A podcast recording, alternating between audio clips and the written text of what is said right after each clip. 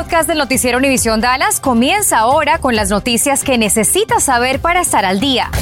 Infórmate de los principales hechos que son noticia aquí en el podcast del noticiero Univisión Dallas.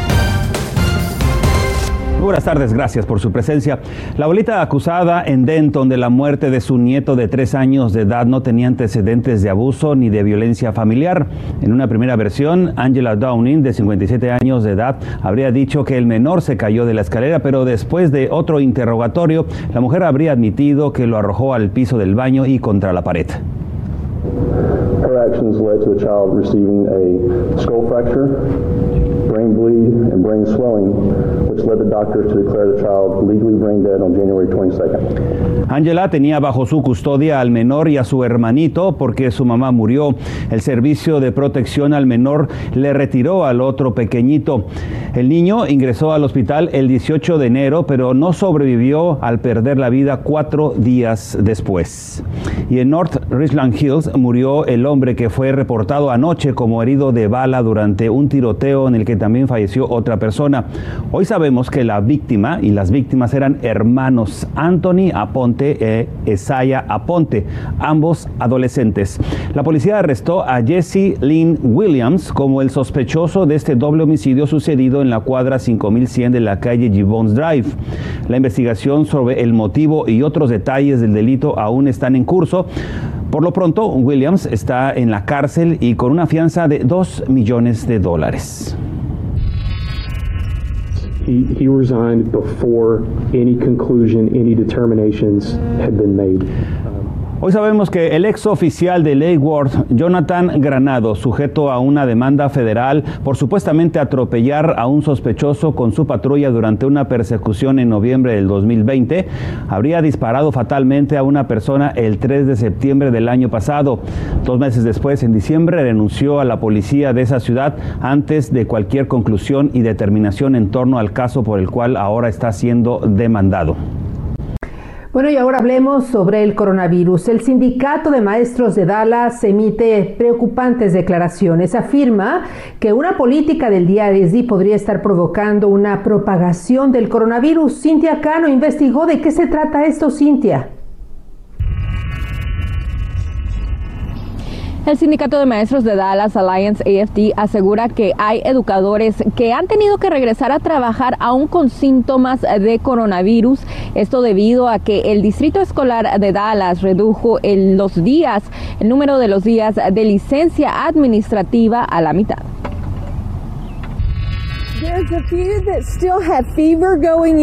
Hay maestros que están regresando aún cuando tienen fiebre, aseguró esta mañana Rina Honey, presidenta del Sindicato de Maestros de Dallas Alliance AFT. Miembros del sindicato se reunieron afuera de la primaria L.L. Hutchins en el noreste de Dallas esta mañana para denunciar una política del distrito escolar que dicen está creando muchos problemas para los empleados. Estamos pidiendo este, que el distrito este, cambie las, las reglas que, que cambiaron.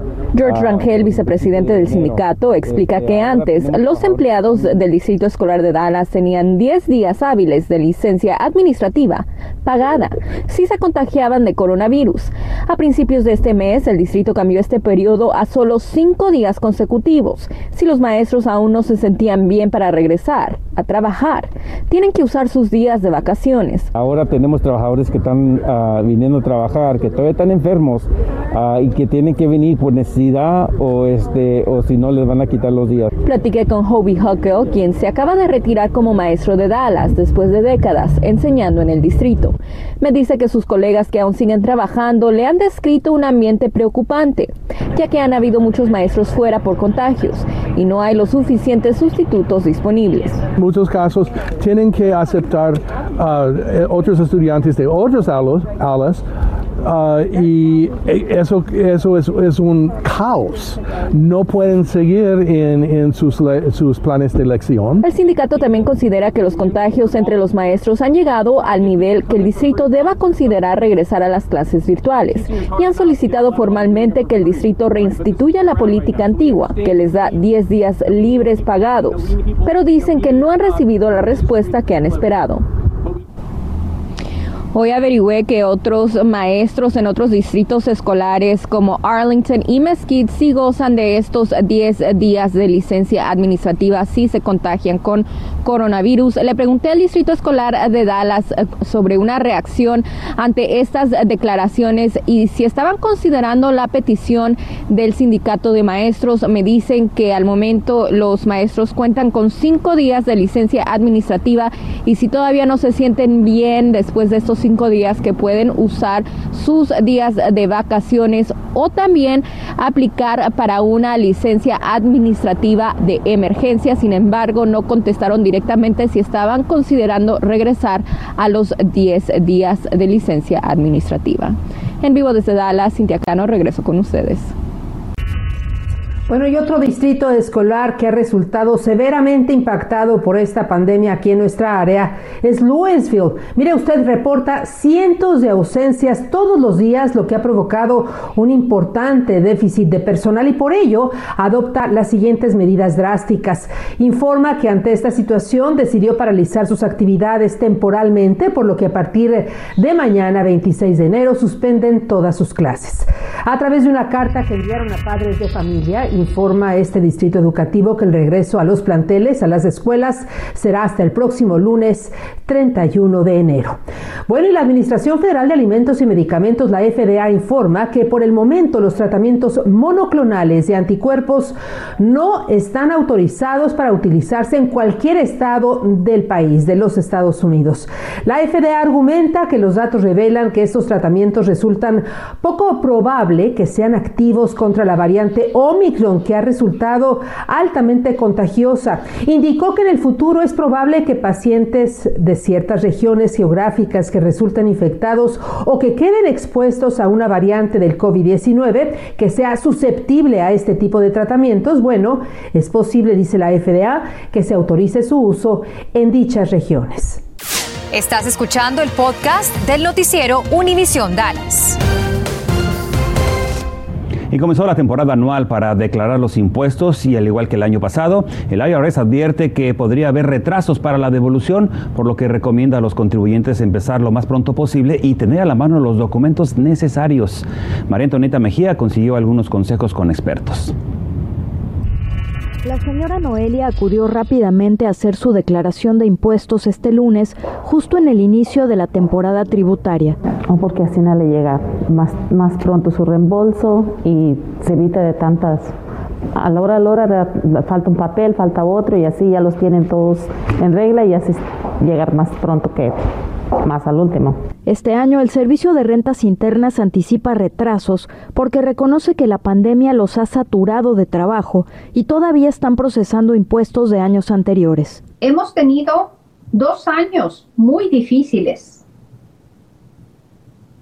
Muy difíciles. El COVID-19 sigo, sigue haciendo estragos. El preparador de impuestos Jesús Flores recomienda comenzar temprano este año y no dejar su declaración para el último momento. Que tengan toda su papelería lista, todas sus formas listas, eh, comenzando desde las formas W2, que son los formularios donde el empleador declara cuánto dinero ganaron.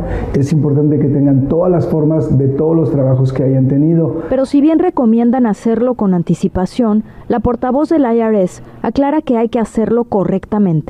Espere a reunir toda la información, porque usted podrá presentar la declaración de impuesto con el primer W2, pero si tuvo dos o tres empleos, ¿qué va a pasar cuando a finales de enero le llegue el otro W2? En febrero le llega una 1099. Dice, ah, ¿ahora qué hago? Tengo que presentar una declaración enmendada. Eso toma más tiempo y más trabajo. La vocera insta a los contribuyentes que solo hayan tenido un trabajo a que sí presenten su declaración temprano, pero a quienes tuvieron varios empleos a que reúnan toda la documentación requerida. Bueno, otro de los efectos eh, que hemos palpado que genera entre los contagiados con coronavirus es la pérdida de cabello. Laura Cruces habló hoy con una dermatóloga acerca de este problema y nos adelanta que no hay razón para alarmarse.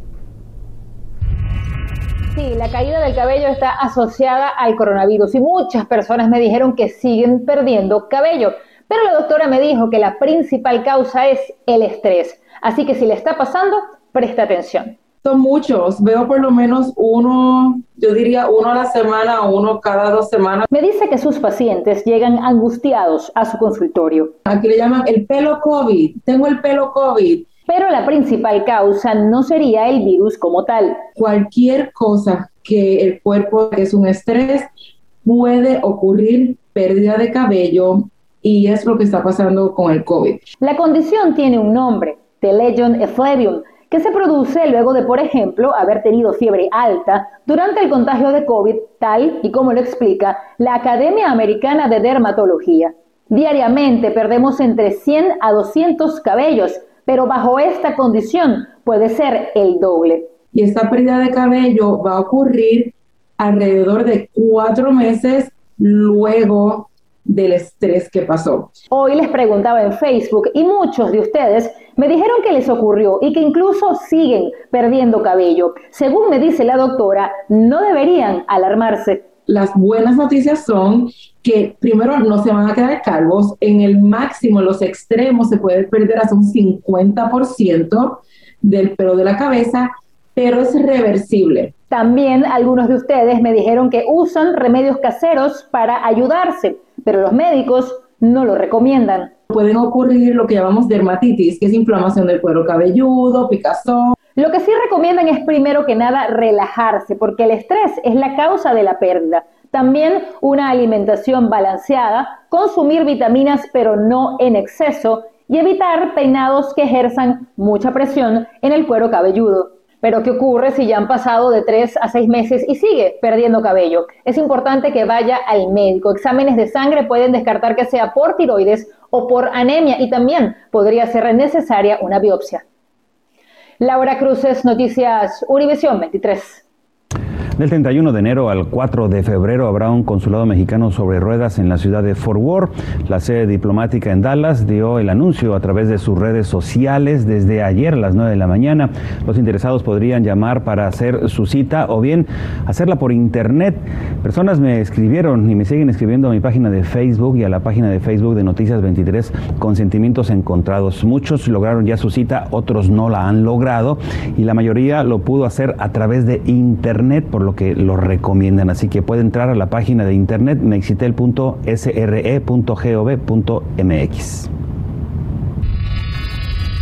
El Consejo de Confiabilidad eh, Eléctrica del Estado de Texas, ERCOT, por conocido por sus siglas, bueno, invita a residentes de nuestra área a participar en un taller virtual que realizará hoy a las 7 de la noche. Van a participar líderes de ERCOT y seguramente van a analizar eh, los esfuerzos de climatización de los generadores de electricidad. Esto a solo unas semanas de que se cumpla ya un año de la peor tormenta invernal en la historia de nuestro estado y que dejó a millones de residentes sin luz, sin energía por varios días. ¿Qué tal? Muy buenas tardes. El equipo de natación femenino de la preparatoria de Sunset viene de ganar el campeonato de distrito, su segundo de forma consecutiva solo la presión de siendo capitana y es mi último año y no podemos dejar el título ahí. Fue una gran presión, pero gracias a mis, mis um, compañeros podíamos hacerlo. Leslie Godínez, nadadora y capitana del equipo de Sunset, lideró a su equipo a clasificarse al torneo regional, hazaña que tiene una gran importancia en su vida. Significa cuántos mis papás me ayudan, cómo me manejan en las prácticas, su sacrificio, um, especialmente mi mamá, que se levanta todas las mañanas para mí. Y es que Leslie y sus compañeras madrugan desde las 6 de la mañana para prepararse y han tenido que superar varias barreras que se les ha presentado esta temporada. La piscina no trabajaba muchas veces, no tenía los partes que necesitaba, no tenía luz. Donde estábamos practicando hubo muchos problemas con el boiler, que no se quería calentar la agua y um, teníamos que encontrar otro edificio donde pudimos practicar. Obstáculos que no impidieron el éxito de este equipo, que cuenta con un joven asistente en sus filas, en David de Labra, ex alumno de la escuela. Yo me gradué de aquí, entonces yo um, soy ejemplo para ellos, que ellos sí se pueden graduar, ellos sí se pueden ir al colegio, pueden terminar el colegio y pueden hacer algo más. Yo me recuerdo que la última entrevista te dije que quería ser enfermera. Yo cambié esa carrera ya, yo quiero estudiar um, justicia criminales y quiero ir a, UNT o UATA. ¿Está en busca de empleo? Le tengo muy buenas noticias. El parque de diversiones Six Flags Over Texas invita a los interesados a una feria laboral. Disponen de unas 300 posiciones abiertas. Este se va a llevar a cabo los días 28 y 29 de enero de 2 de la tarde a las 7 de la noche. Tienen vacantes en juegos, en el área de entretenimiento, de comida, de seguridad y venta minorista. Las personas que estén interesadas deben de registrarse en su página web. Gracias por escuchar el podcast del noticiero Univisión Dallas. Puedes descubrir otros podcasts de Univisión en la aplicación de Euforia o en univision.com diagonal podcasts.